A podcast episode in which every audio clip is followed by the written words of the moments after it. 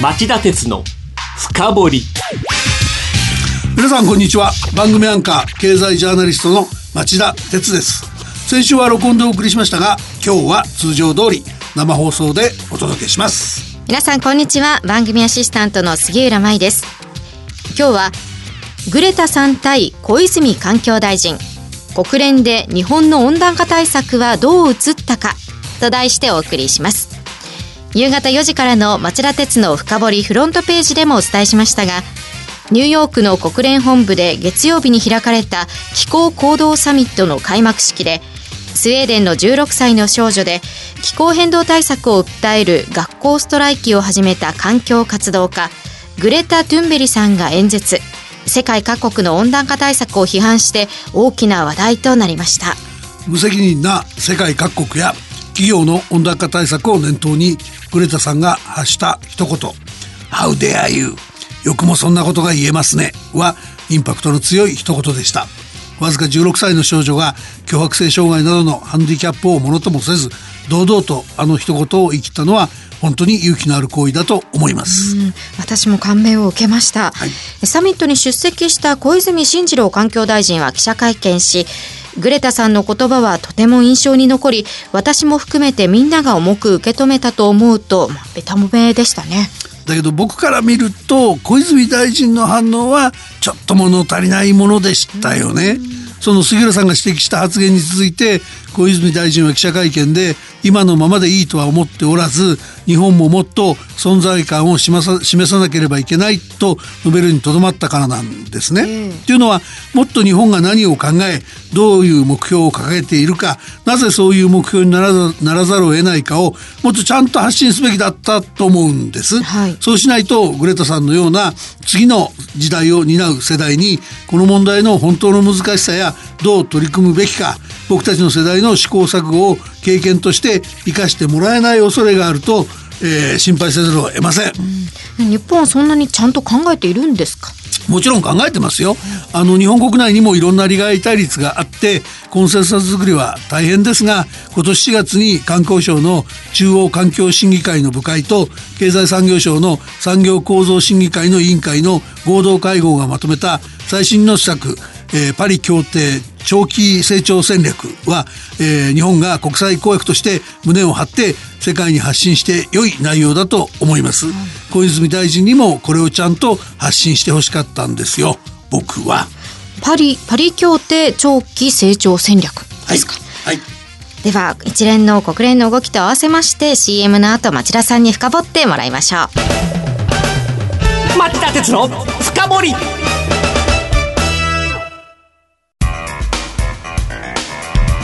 今日の深掘り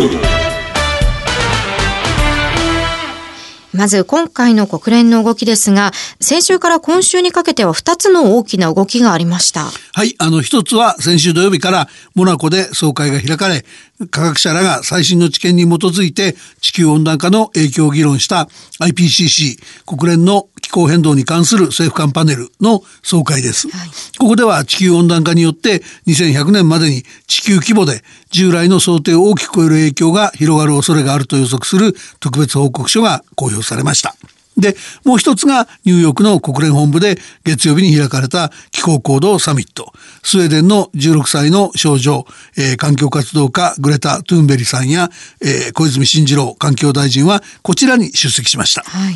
まずは IPCC の報告書のポイントから聞かせてください。はい。IPCC は水曜日に新報告書を公表しました。前回の2013年の報告書では2100年までに海面が82センチ上昇すると予測してたんですが今回は南極の氷が当時の想定より早く溶けるとし、えー、海面は今世紀末までに最大1.1メートル上昇するとしています。はいで、えー、背景にあるのは極地などの調査が進んだこと。南極のほかグリーンランドでも氷が溶けており、海面上昇が加速。1901年から90年に比べ2.5倍の速さになっているとしました。で、この海面上昇に伴い、えー、沿岸部の湿地の2割から9割が消失恐れが、消失する恐れがあるほか、1年あたりの沿岸の浸水被害は現在の100倍から1000倍に増える。海の生態系にも危機的な打撃を与えます。で、沿岸部の自治体は海面上昇対策が必要になります。環境省の2001年の試算では、えー、港湾施設対策に7.8兆円、海岸構造物には3.6兆円が必要だったんですが、これの増加が避けられないでしょう。えー、西ヨーロッパ諸国では CO2 の排出量に応じて負担を求める炭素税、新しい税金を導入する動きがあり、日本でも議論になる可能性があります。海の生態系が変化しますと、漁業も影響を受けますよね。その通りですよね。海の、あの、魚の収穫量は20から24%減るとしてます。はい、漁業に依存する地域で食料をめぐる紛争や対立の引き金にもなりうるとも指摘しているんですね。まあ、あの、北海道沖では今年も記録的な不漁が続いており、スーパーには高値のサンマが並んでますし、ね、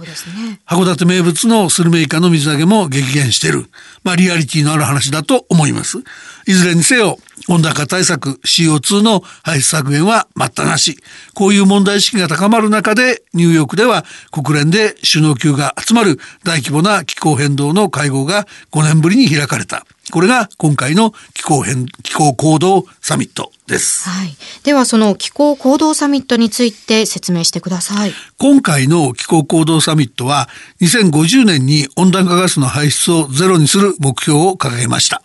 ところが加盟国の間では温度差が目立ち、実現のめどは立っていません。国連のグテレス事務総長は世界は目覚め始めていると強調したんですけど、実際のところは2050年までに温暖化ガス排出量を実質ゼロにすると約束したのは77カ国。これは国連加盟国の4割程度に過ぎません。で、こうした状況が16歳のスウェーデンの環境活動家グレタ・トゥンベリさんの演説につながった。各国は気候変動対策に背を向け、次世代に付けを回しているにもかかわらず、緊急性は理解していると釈明しているので、あの、よくそんなことが言えますね、と怒りに声を震わすことになったわけです。ちなみにグレタさんは気候変動対策を考える若者たちの運動、えー、学校ストライキを一人であの始めた人物です。サミットに先立つ先週土曜日、えー、世界150カ国以上でおよそ400万人の若者がデモ行進をしました。そしてこのサミットに出席した小泉進次郎環境大臣はグレタさんらの迫力に圧倒され重く受け止めたと述べた。はい、かろうじて補足した今のままではいいと思っておらず日本ももっと存在感を示さなければならないっていう発言はかなり微妙だと思います。一方的にパリ条約から離脱したアメリカや温暖化ガスの最大の排出国である中国などと同列で日本も何もしてない無責任な国だという印象だという印象を与えかねないと僕は憂慮しています。環境省と経済産業省が今年4月に決めた最新の施策パリ協定長期成長戦略に日本の対応策がしっかりと書かれてるんだから、それをきちんと説明すべきだったと、町田さんはおっしゃってるわけですね。そういうことなんですね。あの、パリ協定長期成長戦略は、2050年までに排出する CO2 の80%の削減に大胆に取り組むとしているほか、最終到達点として、脱炭素社会、つまり CO2 の排出ゼロですね。これを掲げて、今世紀後半のできるだけ早期に実現すると宣言してるんです。はい、で、しかもですよ、この実現のために具体的な手段として CO2 を出さない水素エネルギーの製造コストを2050年までに10分の1以下に引き下げ、燃料電池自動車や水素発電を広く普及させることを明記している。10分の1以下になれば、火力発電の中で燃料コストが最も安い天然ガスより燃料代が下がるんで、容易に普及することが見込めるっていう戦略を立ててるんですね。はい、で、このほか排出された CO2 を回収して資源化することで、排出を実質ゼロとする施策や事故の危険性を抑えた次世代原子炉の開発を進めることも盛り込みました。で、ちょっと脱線するとですね、はい、実はパリ協定長期成長戦略って策定段階ではもっと野心的で、えー、今は最終到達点の CO2 排出ゼロの実現時期を最終、あの、今世紀後半のできるだけ早期ってしてるんですけど、最初はこうじゃなくて、2070年頃と、ズバッと書く案があったんですね。で、これ経済界の強い反発で、どうもこの2070年頃が明記されなかったらしいんですが、もし書き込まれてたら、当時 G7 では初の排出ゼロ目標になるはずだった。これが明記されていたらもう世界中から称賛の声が上がったかもしれませんよね。そうですね。でも出来上がったパリ協定長期成長戦略も、えー、結構胸を張るもんだ、張れるもんだと僕思うんですね。えあの、他の先進国には日本ほど実現可能性を真面目に検討した上で目標として掲げている例は少ないからなんですよ。例えば、ドイツは2050年に実質排出ゼロを目指すとしてるんですけど、総電力のおよそ4割を石炭石炭火力発電が占めており、日本より石炭依存度が高いのが特色なんですね。で、石炭火力をゼロにするには産業構造の変革が求められ、雇用転換など労使間で相当厳しい交渉が必要とされて実現は容易でないと見られてるんですね。そういうことをきちんと説明していけば決して日本の、ね、取り組みが不真面目なのではないと理解されたはずでしょ？うんそういうことは若者に限らず世界中の人に理解してもらいたいポイントですもんね。でしょ？でもう一段の CO2 削減前倒しは必要だと僕も思いますけど、うん、小泉大臣って言えば将来の首相候補とされる人物でしょ、はい、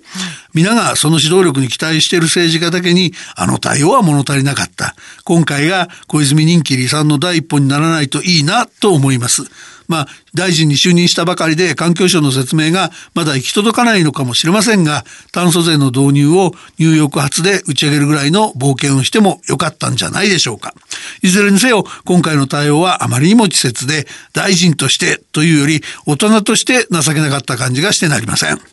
小泉大臣が発信しないんなら、安倍総理が参加して丁寧に説明する手だって、日本としてはあったかもしれませんよね。それでも予定しなかった、予定してなかった気候行動サミットに急遽出席しながら、えー、15分ぐらいしかいなくて、綺麗な水と空気は大切だというトンチンカンなコメントをして、えー、立ち去ったアメリカのトランプ大統領はよりはマシだっていう方もいるかもしれませんが、僕はそうは思いません。以上、今日の深掘りでした。今日はグレタさん対小泉環境大臣国連で日本の温暖化対策はどう映ったかと題してお送りしました番組への感想質問などがありましたらラジオ日経ホームページ内の番組宛てメール送信ホームからメールでお送りください、えー、はいそうですね。そして、来週10月4日からは、今の番組タイトルに経済ニュースを挟み込みまして、町田鉄の経済ニュース深掘りとしてお送りします。はい、あのタイトルを変えて来週からは今まで以上に徹底的に深掘ります。それではまた来週夕方5時35分にお耳にかかりましょう。さようなら。